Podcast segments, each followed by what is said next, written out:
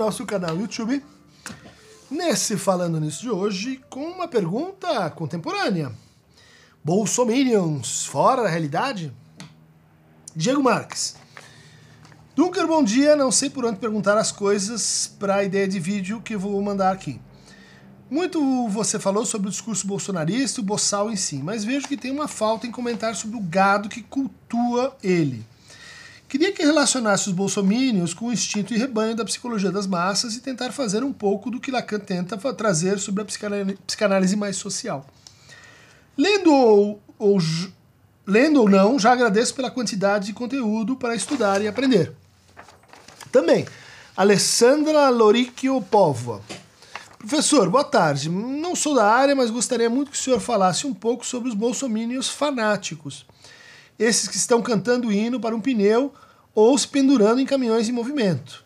Qual a explicação para a psicanálise de atitudes como essas? Elas estão fora da realidade? Consigo fazer uma comparação com a idolatria de fãs por artistas famosos, que não medem ou enxergam as consequências de seus atos, invadem quartos, perseguem os artistas, mudam suas vidas e vivem com eles. Faz algum sentido? Por favor, se considerar pertinente, poderia fazer um vídeo sobre o assunto. Muito obrigado, adoro seus vídeos. Então, uh, vamos lá, Alessandra, eh, também Diego. Eh, acho que aqui vocês colocaram muito bem a, a pergunta, no sentido de que bolsonarismo é um, um, discurso, é um movimento social que ultrapassa até a própria figura do, do ex-presidente, do, uh, do, do, da pessoa de Jair, é, e se infiltra e decorre do nosso passado, é, vamos chamar autoritário, fascista, conservador. Né? É, mas eu acho que nas perguntas fica muito claro que nem todo sujeito que vota ou que votou no Bolsonaro é, está exatamente de acordo ou então está praticando certos atos uh, em torno das assembleias legislativas, uh, bloqueando estradas, queimando pneus, rezando né, para um muro de lamentações. Né? É, ou seja, são demonstrações é, bastante específicas que foram aqui qualificadas como parte de um fanatismo. E a Alessandra notou que esse tipo de coisa acontece também na, na relação com os ídolos artísticos, políticos, musicais, uh, de toda, de toda influenciadores, né, de toda a sorte. Então uh, vamos fazer de novo esse reparo, essa discussão, né, de que eh, a gente tem muita, muito poucas categorias em psicopatologia que não são concernentes a um indivíduo. Entre essas, há um quadro uh, muito interessante, né, chamado Folie à deux. O que é a Folie à deux? É a loucura a dois. Tá, uh, historicamente, o quadro ele é definido assim. Em geral, você tem alguém que exerce uma autoridade grande sobre outra pessoa. Pode ser, por exemplo, um laço adulto-criança Pode ser um laço entre uma pessoa assim cognitivamente mais desenvolta e outra mais debilitada. Pode ser um laço do tipo, olha, eu reputo muita autoridade e poder para essa pessoa uh, e muito pouca para mim. Então essa essa diferença, que ela é uma característica regular né, da, da folia D, eh, vai levar à ideia de que você tem um polo irradiador uh, de um delírio. E o outro uh, reverbera esse delírio, o outro acompanha esse delírio porque mantém uma relação assim de dependência, de identificação, uma relação amorosa, de devoção muitas vezes com esse que está assim mais proeminente. Então a gente pode encontrar várias, várias situações. Aquele, aquele chefe de seita, né? É, que, que, que tem abaixo de si é, aquele grupo de devotos e, e não adianta dizer assim, ó, oh, não, mas peraí, tem, tem um mundo lá fora, porque se forma então uma, uma patologia coletiva. Ela não é assim o diagnóstico individual só das pessoas somado. Né? Ela é uma formação artificial. Né? E é isso que a gente tem nos processos políticos ligados ao autoritarismo, ligados ao neofascismo, ligados a, a manipulações de massa. Né? Especificamente quando você consegue induzir uh, uma espécie de proteção, de acolchoamento, de distanciamento em relação a tudo que nega ou contraria o delírio. Então, se você diz assim, não, mas peraí, outro pensa diferente, o outro é imediatamente desqualificado. Se você diz, não, mas tem provas assim da realidade, não, essas provas foram trazidas por pessoas mal intencionadas. Se você diz assim, não, mas a justiça diz outra coisa, diz, não, mas a justiça está comprada. Se você diz assim, não, mas a, a, a ciência diz outra coisa, diz, não, mas a ciência tem seus interesses. Ou seja, você vai, uh, vamos dizer assim, destruindo todas as instâncias que poderiam funcionar como um terceiro entre aquele líder, vamos dizer assim, e o liderado.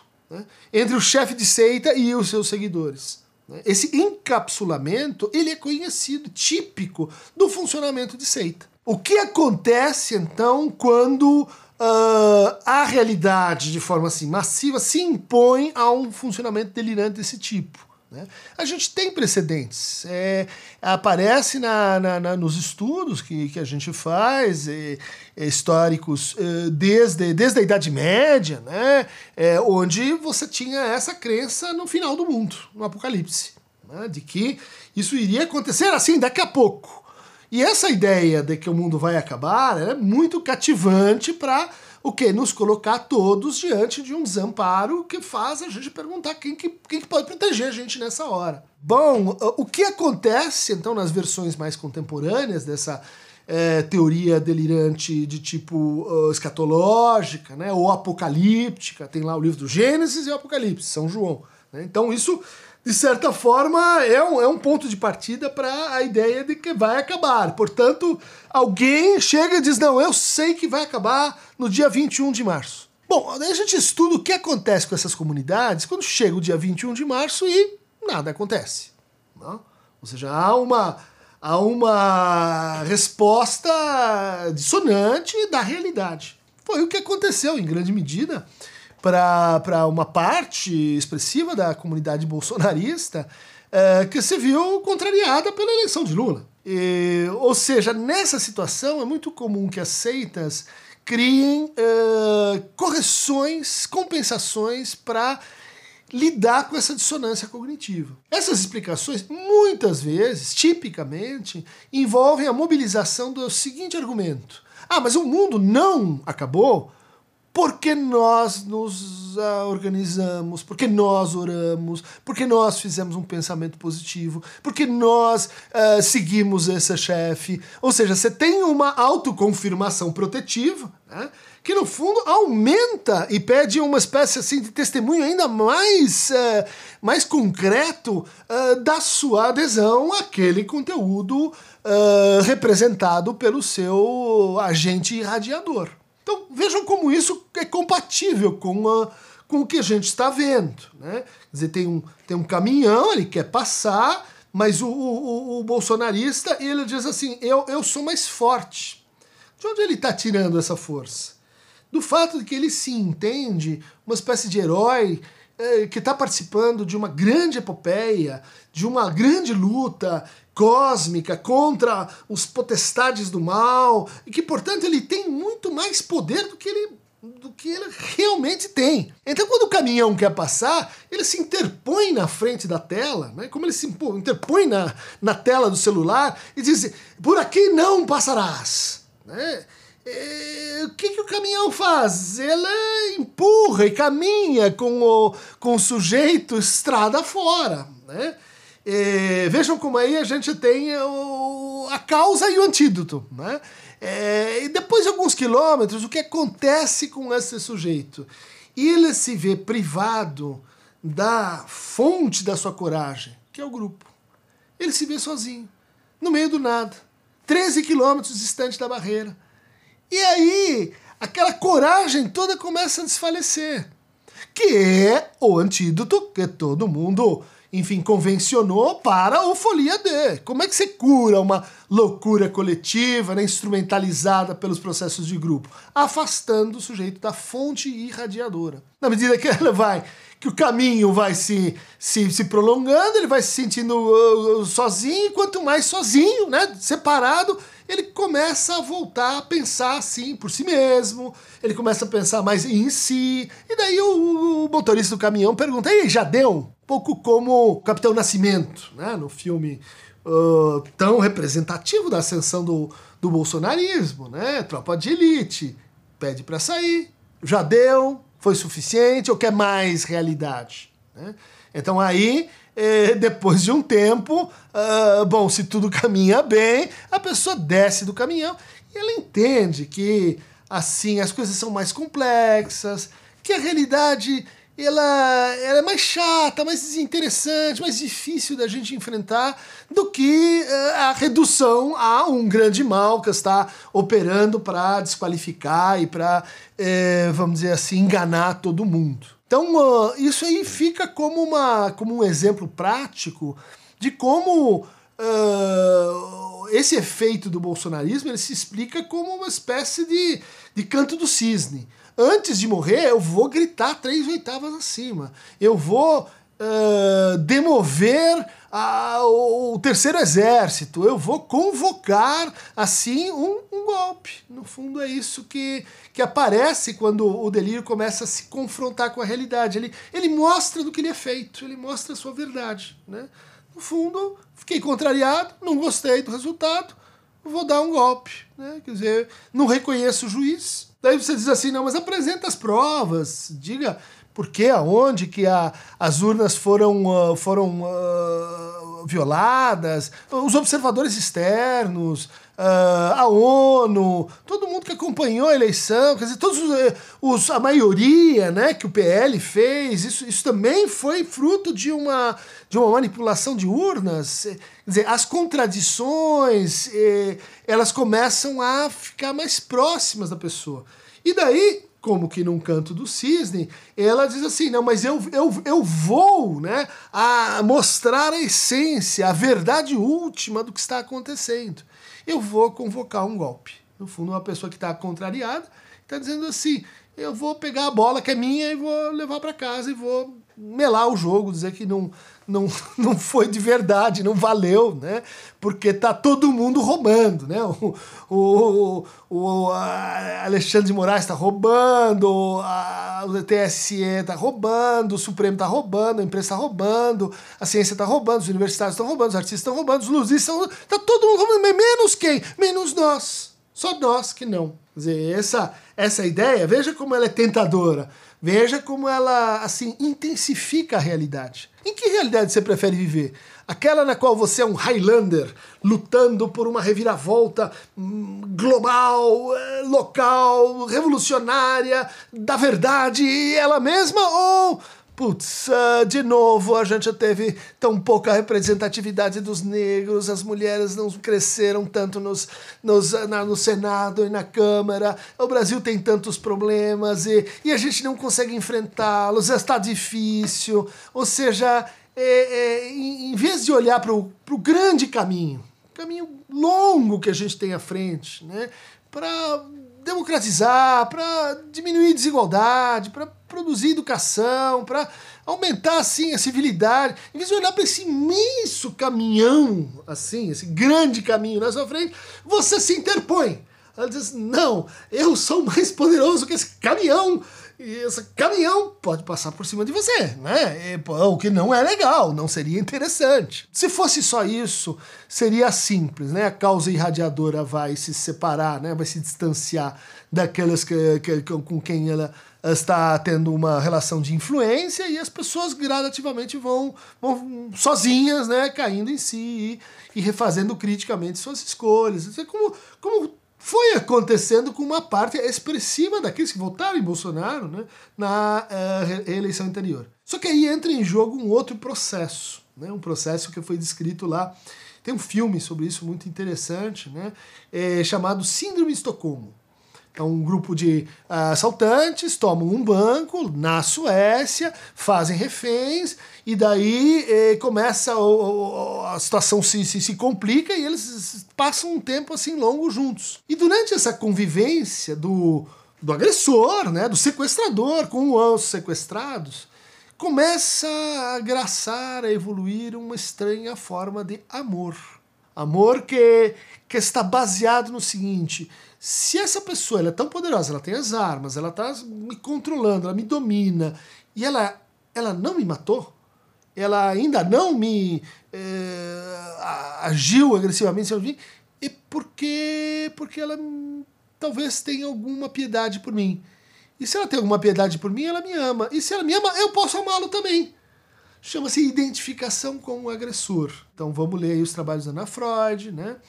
É, Daniel Lagache também foi outro autor que se dedicou a isso, em que a, aquele que nos agride, né, ele deixa marcas, ele deixa sequelas. Né? Ele deixa uma gramática de agressão e de violência dentro de nós.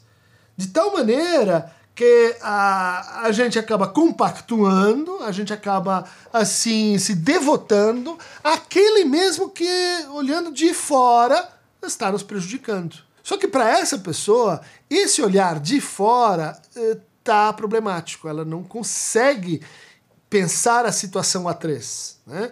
Ela não consegue pensar a situação, ó, ó, tem o Bolsonaro, tem o Lula, mas tem a ONU, tem o tribunal, tem o terceiro. Não. É um, um, ou outro. Só tem dois, só tem um dualismo na situação. Isso é próprio da, do funcionamento delirante, isso é próprio também da situação de identificação com o agressor.